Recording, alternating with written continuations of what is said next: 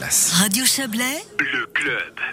Plus grand salon de recrutement du genre en Europe, le 39e forum de l'école polytechnique fédérale de Lausanne a ouvert ses portes lundi. Il les refermera demain. Petit détail qui a son importance, ce rassemblement est entièrement organisé par les étudiants de l'EPFL et plus particulièrement par un comité dont les membres, au nombre d'une vingtaine, changent chaque année, sauf quatre, qui composent la structure directoriale de base de l'édition suivante. Guillaume Abbé a rencontré pour nous Pierre Chassagne. Il est étudiant en cinquième année de robotique et plus particulièrement chargé des relations avec les entreprises au sein du comité.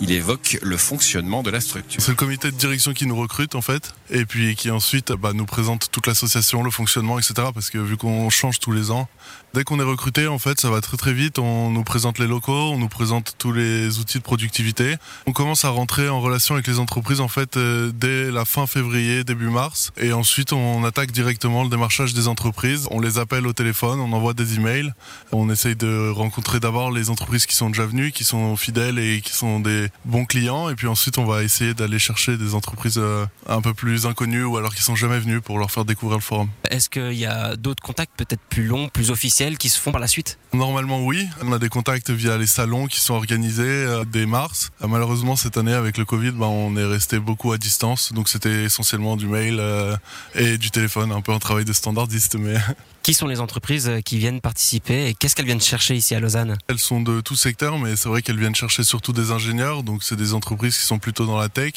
aussi des entreprises euh, un peu plus typiques euh, qui travaillent dans le ferroviaire. Mais c'est vrai qu'elles viennent chercher principalement des ingénieurs dans tous les domaines que propose le PFL. Donc ça va de la finance à l'ingénieur mécanicien de base, en passant par l'ingénieur électricien ou microtechnicien. Il y a aussi euh, d'autres profils comme euh, les sciences de la vie, les sciences de l'ingénierie, les génies civils. On a les architectes aussi, on a essayé de beaucoup développer le côté architecte avec les entreprises qui viennent le vendredi.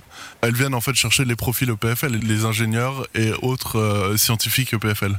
Ensuite, sous quelle forme euh, elles viennent sur le forum EPFL, ces entreprises-là? On propose d'abord au début de la semaine des présentations d'entreprises où là, elles tiennent vraiment des présentations euh, typiques euh, qu'on pourrait retrouver un peu partout. C'est-à-dire qu'elles ont souvent des slides ou des vidéos, puis elles viennent présenter aux étudiants qui viennent participer. Et après, on a donc comme aujourd'hui les journées des stands où là, on a vraiment les entreprises qui viennent. Soit elles viennent avec leur propre stand qu'elles ont fait faire par un sous-traitant, soit nous, on leur équipe des stands et elles viennent rencontrer sur leur stand les étudiants qui ont des questions ou alors qui aimeraient se faire recruter. En parallèle, en plus de la présentation et la symbolique de la présence, il y a aussi un travail euh, de recrutement qui se fait déjà ici euh, au Swiss Convention Center. Oui, bien sûr, il y a un vrai travail de recrutement. Alors évidemment qu'il y a aussi un travail de visibilité pour les grosses entreprises qui n'ont pas forcément besoin de, de, recruter via le salon puisque les gens les connaissent très bien. Mais le principal travail ici, effectivement, c'est le recrutement. C'est pour ça qu'on a des loges d'entretien, qu'on a des workshops. D'ailleurs, ça mène souvent à des embauches pour beaucoup d'étudiants. Il y a des contrats qui se signent pendant la semaine du forum Des contrats signés, je ne sais pas, mais en tout cas, il y a des discussions qui se font et des discussions qui aboutissent souvent une semaine ou deux semaines après, oui, à un recrutement. Pour cela, vous avez prévu des loges d'entretien. Comment ça se passe cette organisation-là? Nous, on a toute une gestion de, prestations qu'on propose euh, via notre plateforme sur Internet. Les entreprises s'inscrivent d'abord au salon et ensuite elles peuvent réserver elles-mêmes les prestations qu'elles souhaitent. Bien sûr, nous, on a un gros travail d'accompagnement pour leur présenter tout ça, qu'elles soient au courant de ce qui existe et ce qui est proposé. Et une fois que, par exemple, pour les loges d'entretien, elles ont réservé une loge d'entretien, c'est à elles de choisir. Elles peuvent soit, nous, on a une CVTech en ligne, c'est-à-dire qu'on récupère les CV des étudiants euh, de qu'on met à disposition ensuite des entreprises inscrites. Et de là, elles peuvent soit choisir euh, avant le forum de proposer des entretiens à des étudiants qui viendront à ce moment-là passer des entretiens, ou alors il y a aussi le format où lorsqu'un étudiant qui est intéressant vient sur le stand, elles peuvent lui proposer de venir en bas et puis de passer un entretien euh, parce que le profil est intéressant.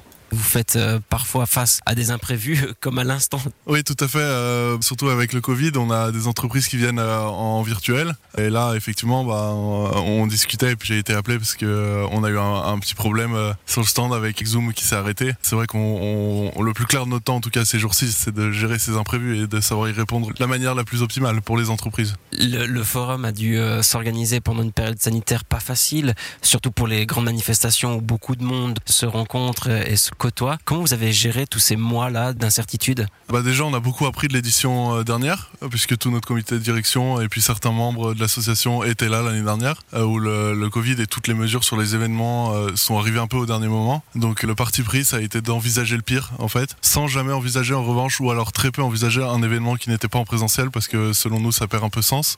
On a pensé en fait à pas forcément une annulation, mais à ce qu'on nous oblige à le faire en virtuel, mais ça a jamais été réellement une option. C'est pas forcément très pertinent.